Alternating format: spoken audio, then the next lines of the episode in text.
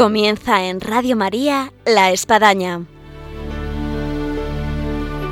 Un programa dirigido por el Padre Arturo Díaz desde el Monasterio de la Encarnación en Ávila.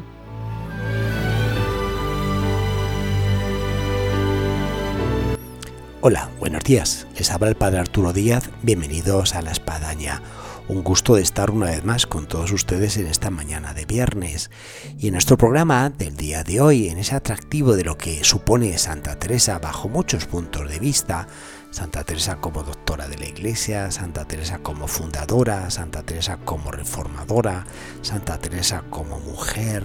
Eh, quisiéramos hoy aprovechar para eh, hablar de Santa Teresa como mística. Y lo vamos a hacer con un padre carmelita, que mejor, con el padre Rafael Pascual.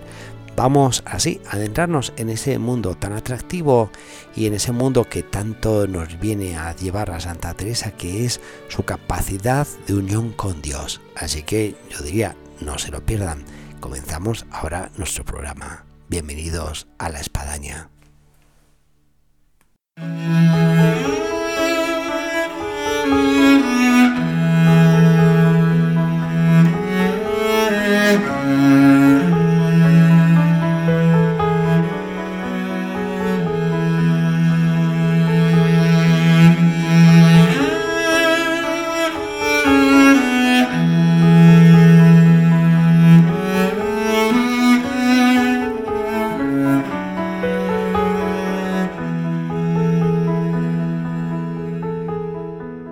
Buenos días para Rafael.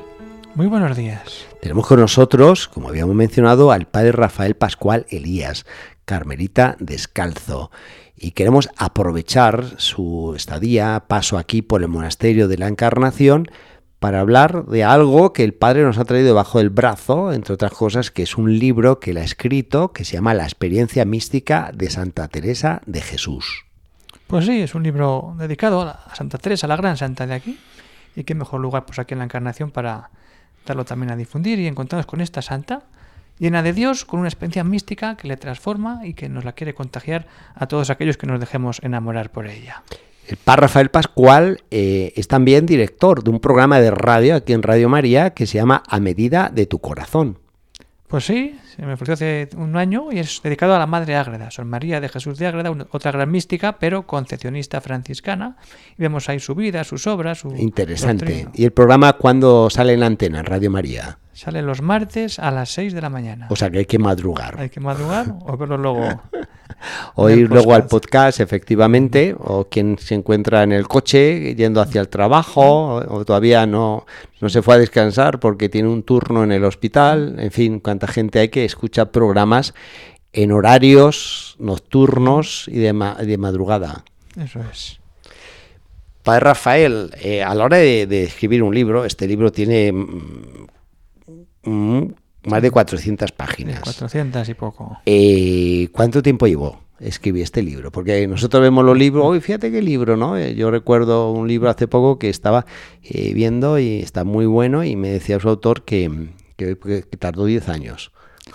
Pues Los este libros no salen así como churros. No, hay que meter horas y sentarse y en torno a tres años más o menos. Y además está bastante bien trabajado, elaborado, eh, tiene muchas citaciones, tiene una amplia eh, bibliografía y abarcando el tema que los oyentes eh, están queriendo saber sobre la experiencia mística de Santa Teresa, podríamos comenzar hablando de la mística. Y vaya esta pregunta, ¿la mística se estudia o se vive? Porque hoy somos dados mucho a los eh, estudios y a descifrar y los fenómenos espirituales y que son medio complicados, ¿no? Eh, y está este dilema, ¿se estudia o se vive? Hombre, se estudia, aquí en Ávila tenemos la Universidad de la Mística para estudiarla, pero hay que vivirla, hay que rezar, hay que encontrarnos con el Señor y cuando hacemos ese ejercicio de, vida interior estamos viviendo la mística. Conocemos, pero cuando conocemos por un libro, si unimos el libro y unimos la oración, ya tenemos todo perfecto y entramos en la experiencia mística.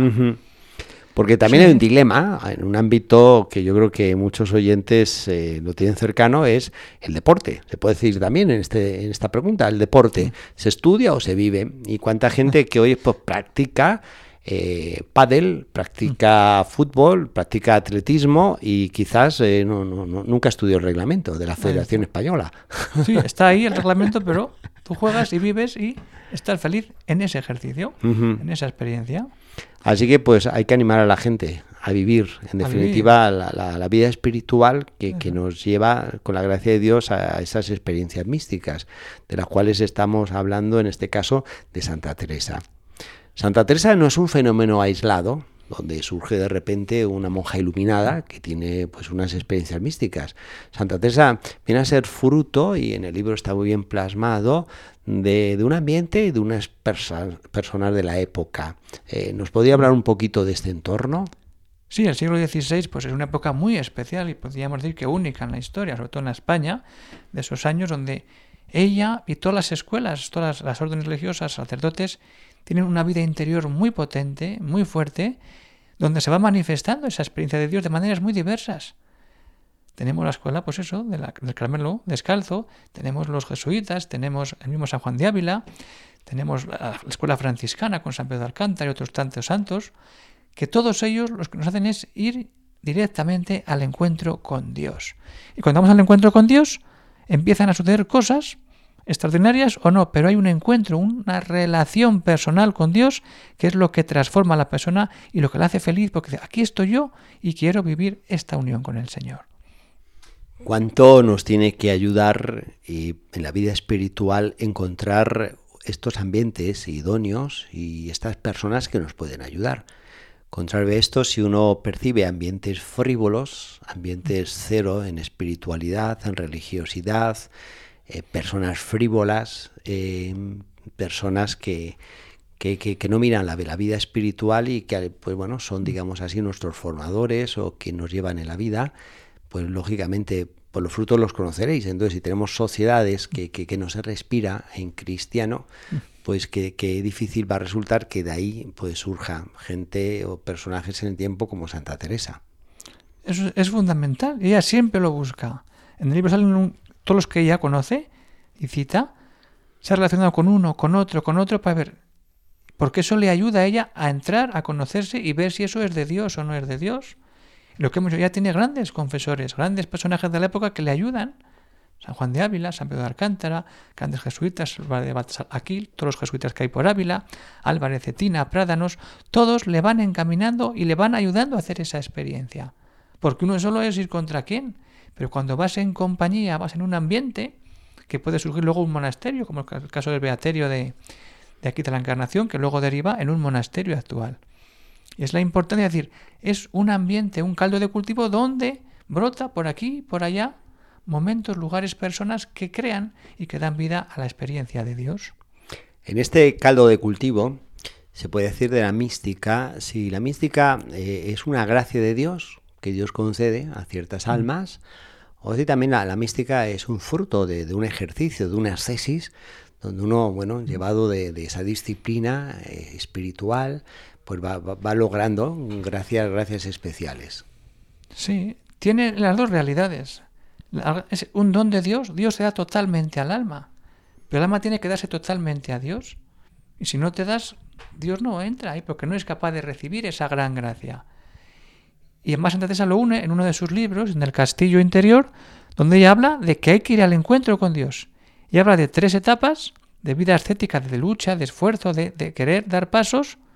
Una etapa intermedia, que son las cuartas moradas, y ya entramos en las quintas, las sextas, las séptimas, donde hay la unión con Dios, pero es fruto de ese trabajo de ascética, donde empiezas ya a gustar, a saborear, a vivir esa unión, esa gracia de la vida espiritual más mística, más interior, más llena de Dios. Una faceta que quizás pocos conocen de Santa Teresa en el ámbito ascético eh, es ese ejercicio que, ella tuvo, esa capacidad de sobreponerse a lo que era la falta de, salud, a lo que eran las mm. contrariedades de, la vida, lo que era también, ella misma lo cifra, la, la imaginación, como era mm. la loca de la casa. Eh, y es increíble eh, el ejercicio que ella hace para, para sobreponerse y, lograr que la gracia le permee. Eso es porque decir, si yo no suelto cosas, si yo no me esfuerzo, ahí no puedo entrar. Pero cuando ella encima toda la vida, pero no deja de hacer cosas. Y esta gran obra del Carmelo Descalzo, cuando empieza a fundar un convento y otro y otro, tiene persecuciones, tiene de todo, pero ella se esfuerza, ella pone ese poquito que hay en mí que dice, Ese poquito que hay en mí, voy a ponerlo. Y otro poquito de la otra y la otra, que es vivir los consejos del Evangelio, que es vivir todo. Yo sigo a Cristo, yo me identifico con Cristo. Y Cristo sufrió y Cristo al final acabó en la cruz para darnos vida. Eso nos lleva a esa unión con Cristo, en la unión mística. Y en esas tesis que estamos viendo Santa Teresa, eh, el factor tiempo. Porque mm. hay, hay, gente en la vida espiritual que, bueno, dice, ah, fantástico, mira, yo voy a ir a misa todos los días, yo todos los días voy a hacer un rato de oración y bueno, consideran que después ya de un año como que bueno, pues ya deberían de tener gracias especiales. Y cuando te encuentras en la sequedad y que la cosa pues no, no va como yo deseaba y que me está costando muchísimo, bueno, hay que ver Santa Teresa, que pasó años de sequedad, años, que Santa Teresa para las primeras gracias que tuvo, estuvo aquí como 16 años en el Monasterio de la Encarnación, pues, pues luchando y peleando todos los días. Todos los días, y cuando las monjas, cuando le preguntan, dice, y en el camino de perfección, ella habla, Dice, yo estuve 14 años que para poder tener algo de oración era leyendo un poquito, si no, no era capaz de tener oración. Pero empezar ese ejercicio de esfuerzo, de entregarse todo, y luego pasó lo que pasó. pues no, hay, no hay prisa, pero hay que ir dando pasos. No podemos dormirnos y luego querer tener esa unión tan, tan especial con el Señor. De los muchos eh, padres y, y, teólogos que se citan aquí en el libro, La experiencia mística de Santa Teresa de Jesús, eh, quiero citar uno que, porque me dio clases, entre otros, el padre Álvaro Huerga, ¿no? famoso dominico, uno de los grandes de nuestro tiempo, de teología espiritual. Y yo recuerdo que él decía, vivimos en un tiempo, además tenía una voz así, y gritaba, ¿no? Ahí en Roma, donde toda la gente quiere ser mística, pero no quiere ser ascética, ¿no? Entonces hay que ver que la mística pasa por las cesis. Eh, ¿Esto es una realidad, padre? ¿También lo constata? Sí, sí, no hay una vida ascética. Yo pongo de mi parte y el Señor entra. Pero a veces el Señor entra sin que yo haya hecho experiencia de ascesis, pero eso luego me ayuda a decir, yo tengo que hacer una ascesis para saborear y entrar de verdad ahí, porque eso ha sido como un momento y desaparece. Y entonces ahora empiezo a buscar al Señor. En este gusto de la vida mística, pues claro, mucha gente que quiere ser mística pero no quiere pasar por las cesis, ese ejercicio, eh, se dan los resultados, que son esos fenómenos místicos de lo que son estas ilocuciones. Pero vamos a escuchar una música que nos habla de Santa Teresa, que nos recrea en la figura de esta gran santa, de la cual hoy estamos hablando con el padre Rafael Pascual, y continuamos después esta música para Rafael. Muy bien. Vivo sin vivir en mí y de tal manera espero que muero porque no muero, vivo sin vivir en mí. En mí yo no vivo ya y sin Dios vivir no puedo, pues sin Él y sin mí quedo. Este vivir que será, mil muertes se me hará pues mi misma vida espero, muriendo porque no muero, vivo sin vivir en mí. Esta vida que yo vivo es privación de vivir y así en continuo morir hasta que viva contigo.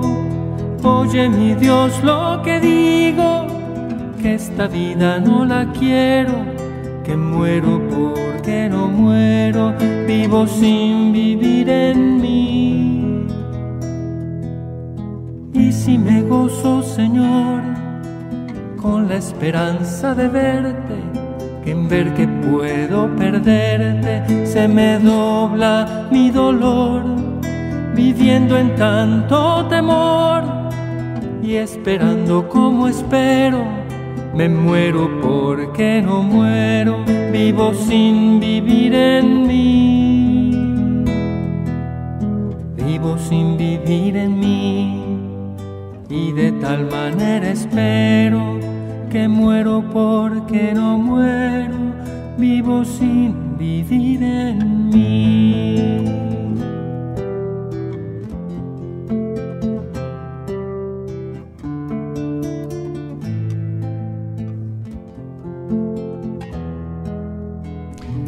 Continuamos aquí en Radio María, en La Espadaña, en esta mañana de viernes, y estamos con el padre Rafael Pascual Elías, Carmelita Descalzo, hablando de la experiencia mística de Santa Teresa y, entre otras cosas, por el libro tan interesante que él ha escrito y que, bueno, se recomienda si alguien quiere entrar en este mundo de Santa Teresa y, en este caso, de lo que es su experiencia de Dios, su vida mística.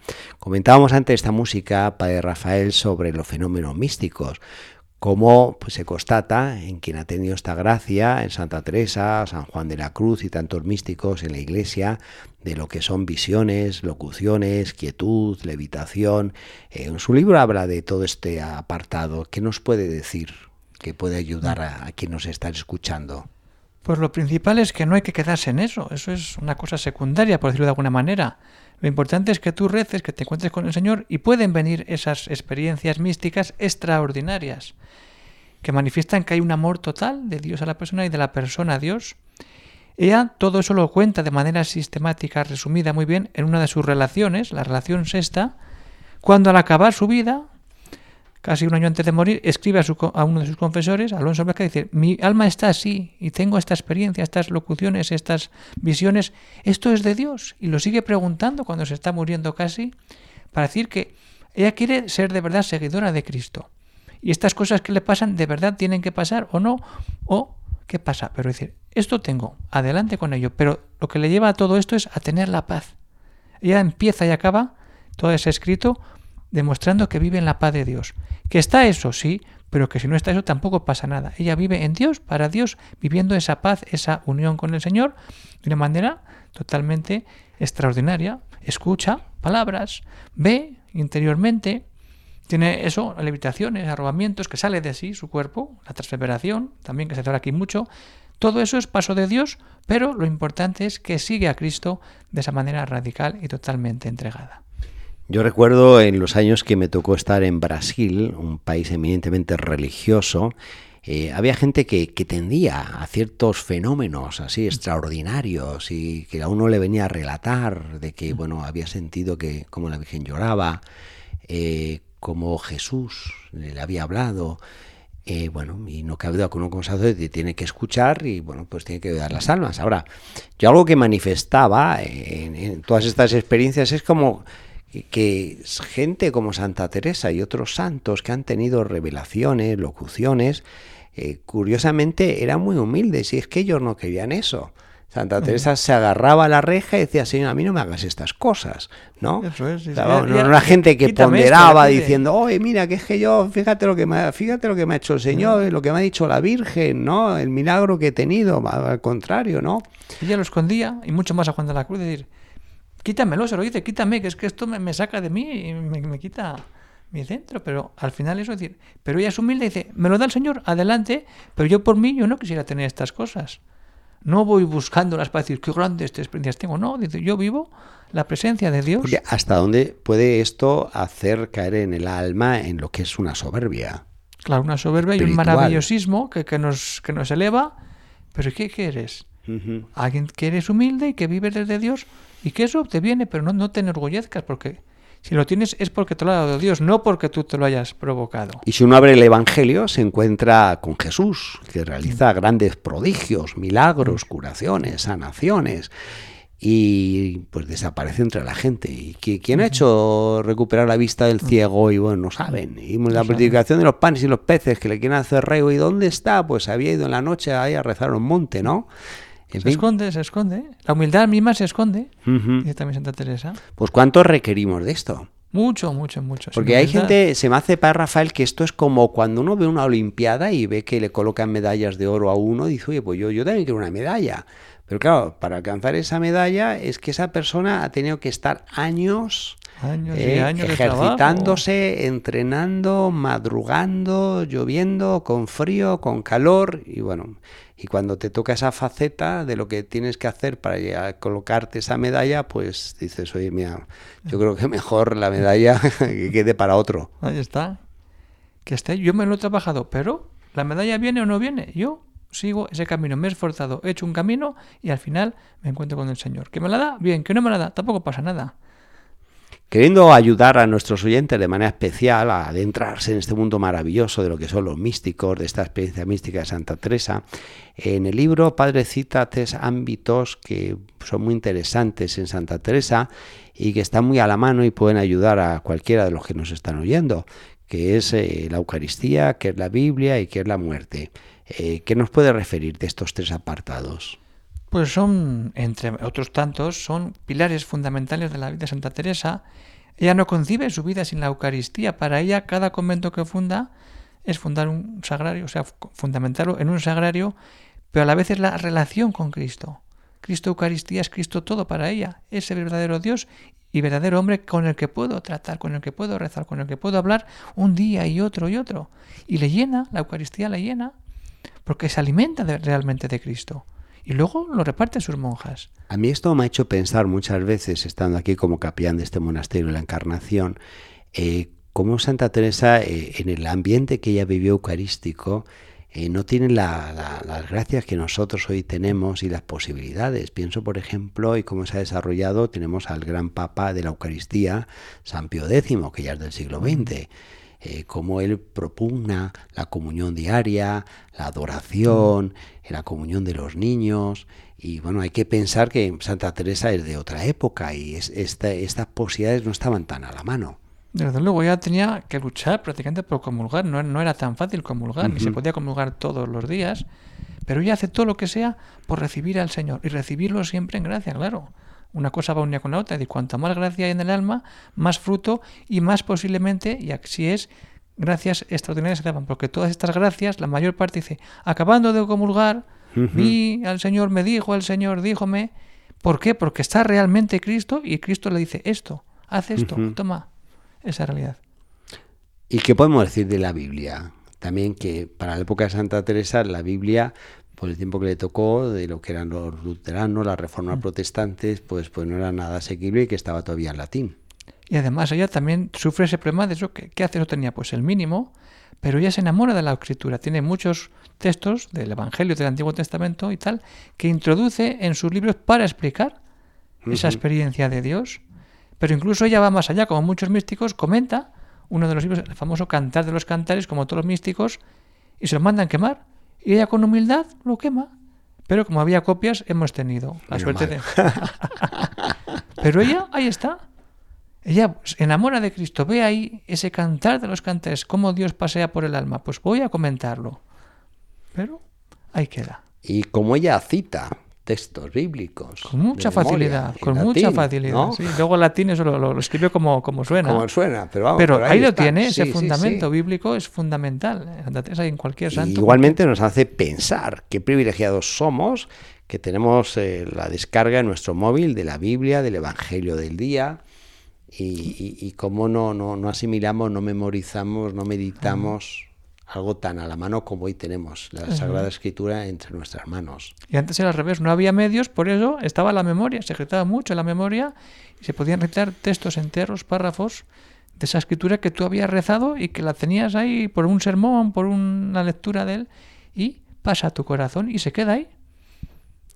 Terminamos con este apartado sobre la muerte en este caso. Pues o sea, tres facetas en Santa Teresa de Vía Mística, Eucaristía, Biblia y muerte. Pues ella la muerte la tiene desde muy niña, porque como todos sabemos, pues, pues casi la entierran viva. Pero para ella la muerte es la liberación de todo, el encontrarse con ese Cristo que siempre ha estado buscando y que en la muerte todo se sana, todo se cura, porque nos encontramos ya con Dios, pero hasta que no nos tragamos, llega a decir la muerte, no vamos a poder hacer nada. Si estamos aquí en el convento a, a sanarnos y a estar cómodas y a estar bien, y cuando hay un problema no lo afrontamos, cuando llegue la muerte nos vamos a hundir. Pero si ya nos estamos preparando a que la muerte es el paso para esa vida eterna, para esa gloria futura, toda nuestra existencia cambia la manera de ver. No hay que tener miedo, sino que hay que acercarse de verdad a la experiencia de muerte, sin buscarla, claro, pero decir, yo busco la unión con el Señor y vendrá plenamente en esa visión cuando ya sea la eternidad, la gloria. Vamos a ir poniendo fil a nuestro programa. El tiempo se nos ha ido y qué mejor que con este poema de Santa Teresa, Vivo sin vivir en mí y tan alta vida espero que muero porque no, muero. Muchas gracias para Rafael Pascual, Carmelita Descalzo, en su libro Experiencia Mística de Santa Teresa, lo que aquí nos ha revelado y bueno, esperemos que haya otra futura y próxima visita y podamos continuar hablando de Santa Teresa y de muchas otras cosas en torno a lo que supone eh, la vida del Carmelo. Desde luego que sí. En cuanto pueda, volveré por Ávila. Muy bien, pues muchas gracias. Un saludo para todos.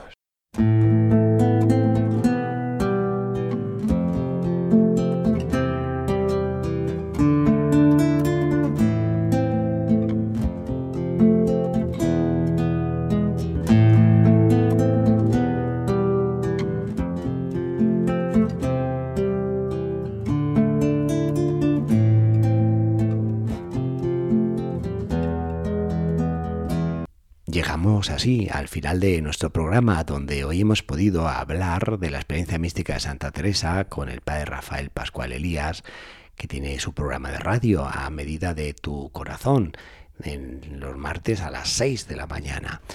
Eh, emplazamos una vez más eh, a nuestros oyentes a reencontrarnos en la mañana del viernes a las 11 de la mañana aquí en Radio María en el programa La Espadaña. Hasta entonces, Dios mediante.